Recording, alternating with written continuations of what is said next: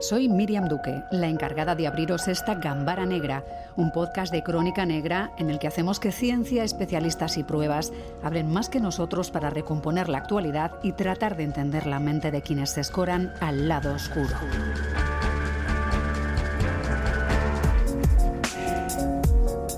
Condenado Relatos es el nombre del último trabajo del periodista experto en sucesos y tribunales, Carlos Quílez, un compendio de historias y criminales que Carlos conoce muy de cerca.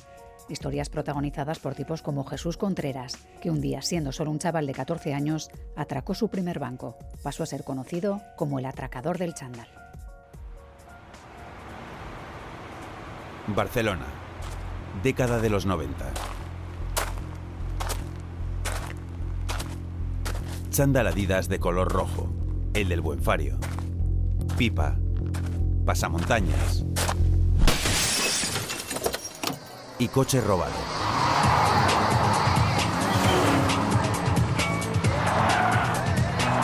Nombre Jesús Contreras. Profesión, atracador de bancos. ¡Me cago en Dios, todo el mundo al suelo! Tiene la bolsa, te vuela la puta cabeza.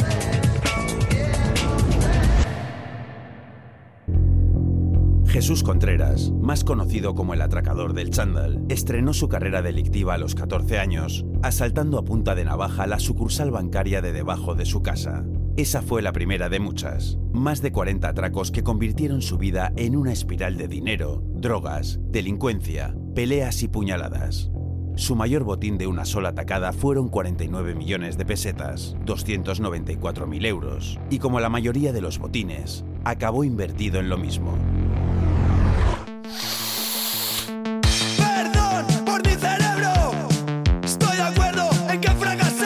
Atracador del chándal ha pasado la mitad de su vida en el talego y la otra mitad de espaldas a la evolución de una sociedad en la que los delincuentes de su estirpe, chándal y charrasca, ya no tienen cabida, huelen a naftalina.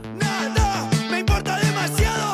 En esa espiral de delincuencia, en esa especie de lucha contra el no futuro, en esa desbocada huida hacia adelante, hay una persona que sí habita en su mismo plano. Una persona que se ha dejado su juventud, su vida, de cárcel en cárcel, de vis a vis, ayudándole y apoyándole mientras criaba al hijo que tienen en común. Su nombre, Mercedes.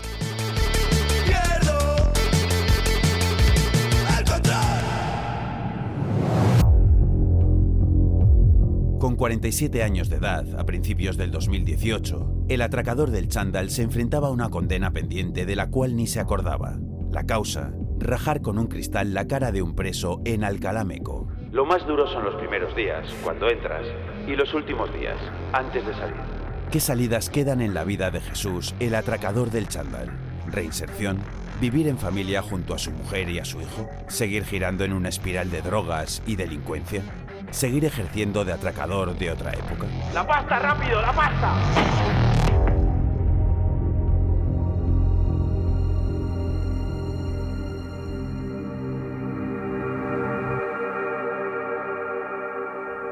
Esta es una de las historias que conforman Condenados Relatos, el último trabajo de Carlos Quílez. Carlos, ¿qué tal? ¿Cómo estás? Bien, muy bien. muy contento de estar con vosotros. Lo mismo digo, han sido yo creo que más de 30 años ¿no? como cronista judicial y policial, así que supongo que seleccionar solo 18 historias criminales habrá sido hasta complicado. No, no, muy complicado. Lo único que pasa es que eh, Condenados Relatos es la trilogía de unos, eh, una especie de, como de colección que hace ya años eh, ya inicié eligiendo ya en aquel momento algunos de los avatares, algunas de las historias, algunos de los personajes con los que yo me he encontrado en, estos eh, fin, tantos años ya de, de, cronista de, lo que a mí me gusta llamar la mala vida, ¿no? que es hmm. como a mí me gusta definirme. Y hay que se llame condenado eh, relatos más mala vida. Eso es, más mala vida. El primer, el primer ejemplar, el primer libro se llamó Mala vida, el segundo se llamó Sigue la mala vida y aquí estamos con condenados relatos más mala vida. ¿no? Bueno, en cada uno de ellos pues hay pues eso, una docena de, delincuentes, de policías, de, hechos delictivos que tienen un común denominador y es que yo los he vivido muy de cerca, fundamentalmente porque he informado de ellos en, los distintos medios de comunicación en los que durante estos 30 eh, años he ido trabajando, a Dios gracias, y, y, en otros porque he tenido incluso una cierta relación personal con ellos, ¿no? con Jesús Contreras, que acabamos de escuchar, eh, eh, Jesús Contreras, bueno, lo digo como lo siento, ¿no? Jesús Contreras es amigo mío. Hmm. Es decir, le, informé cuando le detuvieron, informé cuando estuvo, cuando fue juzgado y entró en prisión. y he escrito, he escrito de él en un par de libros y puedo deciros que, le hmm. considero un amigo, que creo que es un, un tipo que lo que tenía que devolver a la sociedad por lo que le había robado ya lo ha pagado, y además justamente porque ha hecho cosas verdaderamente horrorosas y, desde muy chaval, ¿no? Porque en realidad era de una familia más o menos bien posicionada, pero cuando muere su madre, bueno, pues empiezan una espiral de, porros, de robos, y su primer robo a un banco es con 14 años, si no me equivoco, ¿no? Que era casi un crío, ¿no? Y a partir de ahí se engancha a eso y nunca más para. Y ya nunca más sale, sí, hay un, hay un desarraigo familiar como consecuencia de, de unas vicisitudes familiares muy concretas, pero es que luego la calle, la calle de hace de hace 45 años, eh, en el Star Radio de una ciudad como Barcelona, pues era una fábrica de, de, Jesús Contreras, ¿no? de chavales que, que, bueno, que salpicados por esa enorme amante mm, con guadaña, que era la heroína, o los últimos coletazos de la heroína, pero la heroína en definitiva, pues se cebó con una, con una, con una, con una generación. Jesús es de los últimos eh, cachorros de la heroína, pero, pero la conoce muy bien y la ha sufrido muy bien, desde luego. Sí, te hace pensar en esas películas de cine kinky, ¿no? Como Deprisa, Deprisa o El Vaquilla, pero sin haber tenido un origen en una barriada. Pero un poquito de eso hay, ¿no? Como dices tú, de esa generación que se enganchó a las drogas. De hecho, habla en algún momento, no fui yo, fue, fue la droga. Y bueno, pues se convirtió en adictivo a atracar bancos, se enganchó. Curiosamente, yo tengo la sensación, Carlos, de que el relato parece más una historia de amor, una historia de amor o una carta de amor a Mercedes y a su hijo Kevin. Sí, eh, es que claro, eh, la gente a veces, incluso eh, quien, quien no me conoce, ¿no? Y, o, la gente necesita a veces que hagamos explícita y especial y redundante explicación de las cosas para que, para que no te tachen de lo que no eres, ¿no? Es decir, yo no, no justifico en absoluto las barbaridades de los delincuentes de los que me ha tocado informar y de los que he escrito, pero sí que me he tenido que aproximar a ellos necesariamente para poder entenderlos. Si no, mm. difícilmente os lo puedo explicar desde mi subjetivo punto de vista, pero con, sinceramente mm, me, resulta imposible no acercarme mm, si, es, si lo que quiero es explicarlo. ¿no? Claro, yo me refería casi también a él, ¿no? porque una piensa que cuando se ha pasado prácticamente toda la vida en una prisión, uno puede tener resquemores y hablar, bueno, Rosa Peral lo hace también y no lleva tanto, ¿no? hablando un poco de reivindicando su, su, inocencia y con un tono más de, de rabia. ¿no? Y aquí encontrar amor en en esa carta también te reconcilia un poco, ¿no? Con que a veces las cárceles, bueno, pues permiten que alguien salga y, como dices tú, ya ha pagado y tenga una oportunidad. Sí, es la condición humana, ¿no? Y, en este sentido, sí es importante el relato de Jesús Contreras, mm, casi te diría que más importante es el de Mercedes, ¿no? Su mujer porque difícilmente en esto del periodismo de tribunales y de policial hablamos mucho de lo que hace la policía y de lo que hacen los jueces cuando condenan y, encarcelan y esas cosas. Hablamos muy poco de las víctimas, hablamos muy poco de los criminales, dijéramos con voluntad de, de entenderlos, ¿no? Pero, pero antes hablaba de las víctimas, pero mucho menos de las víctimas, ¿no? En este sentido. Mm. Y, desde luego de la que no habla, de las que no hablamos nunca, nunca, son de las víctimas colaterales del delincuente, que es la familia del delincuente. ¿no? Mm. Ahora hace poco hemos estado informando del caso de, este muchacho, Daniel Sancho, el asesino de Tailandia, y, eh, nos referimos a sus padres y a su familia como elementos eh, absolutamente faltos de emociones, como sin darnos cuenta de que la familia de un asesino, la familia del asesino es no la primera, pero la segunda víctima del asesino, ¿no? Con toda seguridad. Mm. Y en este sentido el relato de Mercedes es desde mi punto de vista, muy potente, porque no es habitual, además. Sí. Hablemos también, si te parece, de Sandro Roussel, protagonista del cuarto relato de este libro. Fue presidente del Barça y estuvo dos años en prisión preventiva entre 2017 y 2019, acusado de blanquear comisiones por valor de unos 20 millones de euros, si no me equivoco, delitos económicos de los que acabó siendo absuelto tras 604 días en prisión. Pasó 21 meses entre rejas junto a su amigo Joan Besolí, una experiencia de la que habla en este libro que hoy tenemos aquí, Carlos. Parece que también lo hace con más calma que, rabia. ¿Cómo ha sido tu relación con él y, cómo ha vivido él esa estancia en una cárcel, que es un sitio muy duro para cualquiera que entra a cumplir una condena?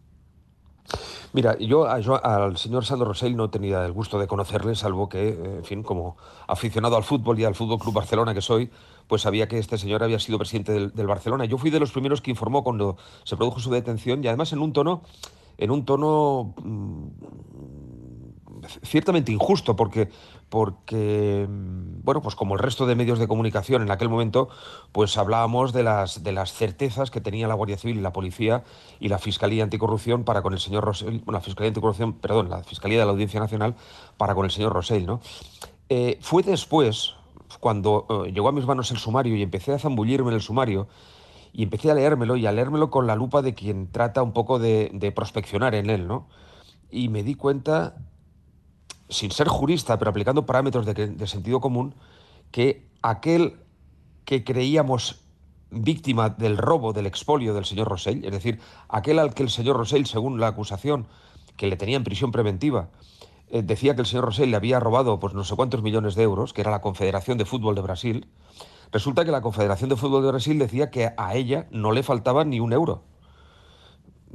Vamos a ver, si este señor ha robado 15 hmm. millones de euros, veintitantos. Porque no faltan. Y quien y quien, y quien eh, resulta ser víctima dice, oiga, no, no, que a mí no me falta ese dinero, lo tengo aquí en la cuenta, que a mí nadie me ha robado. Hombre, claro, y es lo que a mí me llamó la atención y yo me, bueno, contra, contra dijéramos, el criterio políticamente correcto de la época, ¿no? Que era, pues, Sandro Rosell, fijaos bien, un rico tal, que está en la cárcel, yo empecé a cuestionarlo y la verdad es que, eh, bueno, pues la historia de este caso me ha dado la razón, porque como sabéis fue absuelto y el Tribunal Supremo, Supremo ratificó, vamos, el Tribunal Supremo ratificó la sentencia absolutoria para este señor, eh, simplemente que no hizo, no hizo, por lo que estuvo dos años, casi dos años de talego en, en eh, la cárcel de Estremera, en Madrid, ¿no? Y esto tiene mucho que ver, eh, él, su alegato es, en este sentido, como tú dices, es muy templado, ¿no? Que mi padre, que era, que era navarro, utilizaba mucho esta palabra que me parece extraordinaria, ¿no? Cuando decía, es una persona templada, ¿no? Pues eh, su relato es muy templado, ¿no? Muy, muy, muy, muy, muy prudente, muy poco herido, de alguien que en realidad ha tenido una brecha tremenda, ¿no? Porque le han robado dos años de su vida, ¿no? Dos años de su vida que ha pasado en una prisión con gente con la que probablemente nunca se hubiera relacionado en, en la vida afuera y habla de secuelas de, la cárcel. Él habla con cierta calma de lo que ha pasado. Rosa Peral es un ejemplo contrario a los dos anteriores. ¿no? Es protagonista de uno de los casos más mediáticos de los últimos tiempos, el conocido como crimen de la Guardia Urbana. Fue condenada a 25 años de cárcel por el asesinato de quien fuera su pareja sentimental, Pedro Rodríguez, pero ella carga continuamente también en este relato o en esta carta contra Albert, a quien acusa de ser el culpable de todo y ella se describe a sí misma como una mera víctima. ¿no? Sí, es, su discurso. Yo he tenido la oportunidad de entrevistarme con Rosa Peral, pues no sé si unas 20, 25 veces en las distintas cárceles que ha estado durante todo su, periplo, ¿no? Y, le pedí que, que, que, que vamos, que, de su puño y letra explicara y me, me pasara unas reflexiones sobre ella en prisión, ¿no? Que son reflexiones que recojo en el libro, literales, y que son reflexiones hasta ahora nunca dichas por esta mujer que, de la que se ha dicho de todo. Yo eh, vuelvo a deciros, quien haya leído las informaciones que en estos años he ido publicando en relación con el crimen de la Guardia Urbana, me reitero en lo que vengo diciendo desde el minuto número uno, ¿no? Es decir, naturalmente yo no sé si esta mujer lo hizo o no lo hizo. Sí que sé y tengo la certeza absoluta de que no ha sido justamente juzgada.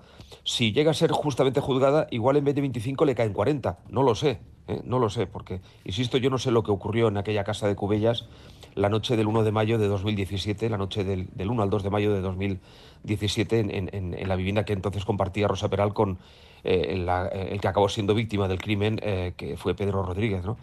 Lo que sí que sé es que a esta mujer se la ha juzgado por ser guapa, por ser atractiva, eh, se le ha tildado de matajari, se le ha tildado de gogó, de prostituta, etcétera, etcétera, cuando esta chica ni fue gogó ni fue prostituta, por bien que ha mantenido el número de relaciones sexuales en su vida que a ella le ha dado la realísima gana, ¿no? Porque vivimos en un mundo tan hipócrita como para que, eh, pues, eh, quien os habla, más dos amigotes, se vayan mañana a la discoteca y, tengan la oportunidad de ligar con diez chicas y pasan a ser unos campeones, pero si esto lo hace pues mi hermana y sus dos amigas y tienen la oportunidad de ligarse a, pues a 10 eh, chicos mm, guapos y jubilosos, eh, en este país son unas frescas. ¿no? Hmm. sí, es verdad que ese apartado este probablemente ha sido juzgada de una forma desmedida, pero quienes han analizado su experiencia o su, su personalidad hablan de una mujer narcisista, digamos, ¿no? Hay descripciones de ese tipo. No sé si tú has tenido esa sensación, porque incluso gente que ha, que ha estado cerca del caso también hablaba de que había sido capaz de desestabilizar la vida de, la prisión una vez dentro, ¿no? Que es una mujer fuerte con capacidad de manipular. No sé cuál es la sensación que se te ha generado a ti en tus encuentros. No lo sé, mira, yo, fíjate bien, yo la sensación más que tengo, insisto que son 20 veces, claro, alguien, alguien puede pensar, es que este chico igual quedó, quedó cautivado por los encantos mm. de esta señora y por lo tanto no, no es su objetivo. Bueno, pues, pues creo que no, francamente, ¿no? por bien que tendrá los encantos que tenga, que a mí me, resulta irrelevante a, a, efectos periodísticos. Creo que no, ¿eh? creo que no. Pero en cualquier caso, te voy a explicar lo que yo sentí la primera vez que yo vi a Rosa Peral. Me acompañaba en la cárcel de Brians de Barcelona, está a las afueras de la ciudad condal, vamos, en, la provincia, pero lindando con Tarragona. Eh, y es una zona boscosa y tal. Me acompañó un amigo mío que me aguardó en el coche mientras yo mantuve una comunicación de 25 minutos, 20 minutos, me parece que duraban entonces, en, la, en, la, cabina de comunicaciones de la cárcel de Brians. Allí me vi con ella y bueno, mantuve una conversación. Bueno, pues lógicamente yo no era la primera vez que entraba a la cárcel ni veía, me veía con presos pero siempre estás con todos los, todos los, en fin, todas las, eh, las expectativas, las alertas activadas, ¿no? Porque hmm. estás ante una mujer que puede ser una asesina, ante una mujer mediática, etcétera, etcétera. Para que no te Bien, cuando salí de la entrevista, sí, un poco siempre con esa prevención, ya digo, con una cierta tensión, ¿no? Una tensión razonable y además aconsejable. Cuando regresé al coche y regresábamos eh, de la cárcel en dirección a nuestro domicilio, mi amigo y yo, mi amigo José Antonio y yo, durante unos minutos eh, estuve abstraído, en silencio y mi amigo me preguntó, bueno, Carlos, ¿qué pasa? ¿Qué piensas? ¿Qué, qué ha pasado ahí dentro? ¿no? Y había pasado algo que yo no era capaz de identificar. Y hasta que no pasaron 5, 6, 10 minutos después, no me di cuenta que había mantenido una conversación con una mujer acusada de asesinato, una mujer acusada de ser una verdadera maquinadora, una mujer que era una depredadora, una mujer monstruosa, pero había hablado con ella como si estuviéramos en la barra de un, bar y, eh, de un bar y estuviéramos hablando dicharacheramente de temas banales. Es decir, dicho de otra forma, si a ti y a mí mañana nos detienen por haber asesinado, asesinado a quien sea y no lo hemos hecho, cualquiera que tenga un mínimo de sangre en el cuerpo eh, se desgañita. Es decir, dice, oiga, que no he sido yo, joder, que yo no estaba allí, que lo ha hecho otro, ¿no? Sin embargo, ella lo negaba, pero lo negaba como si estuviera negando haber comido macarrones el día anterior. Es decir, es como, esta chica es como, una especie de Alicia en el País de las Maravillas. Es una mujer extraña. Yo no, me atrevería, yo no he notado que sea manipuladora, francamente, pero que es una mujer rara, es, es, es, eh, Alicia en el País de las Maravillas, es decir, como si no, no tocara con los pies en la realidad de las cosas en las que vive, ¿no? Es una chica eh, rara, en ese sentido rara. Ahora, manipuladora, pues, hombre, si entendemos por manipuladora a un agente de la Guardia Urbana que con los cinco compañeros, un agente de la Guardia Urbana, en términos, eh, dijéramos, estándares occidentales, guapa, atractiva, sexy, todo lo que queráis, que llegue el fin de turno y digan, bueno, ¿dónde vamos a comer? Y a ver qué dice la nena. La nena dice, pues quiero pizza, y los cinco van a comer pizza porque la nena quería pizza, pues sí, es una manipuladora. Pero más que una manipuladora, yo lo que diría es que los otros cinco son unos borreguitos manipulables, eh, dijéramos, eh, con la mm. testosterona, testosterona, saliendo por las orejas. Mm.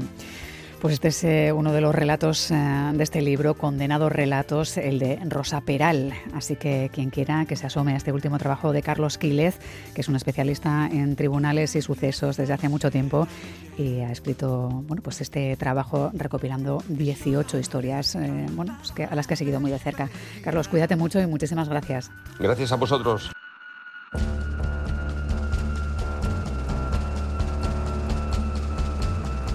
Gambara Negra, el podcast de crónica negra e investigación de EITB Podcast.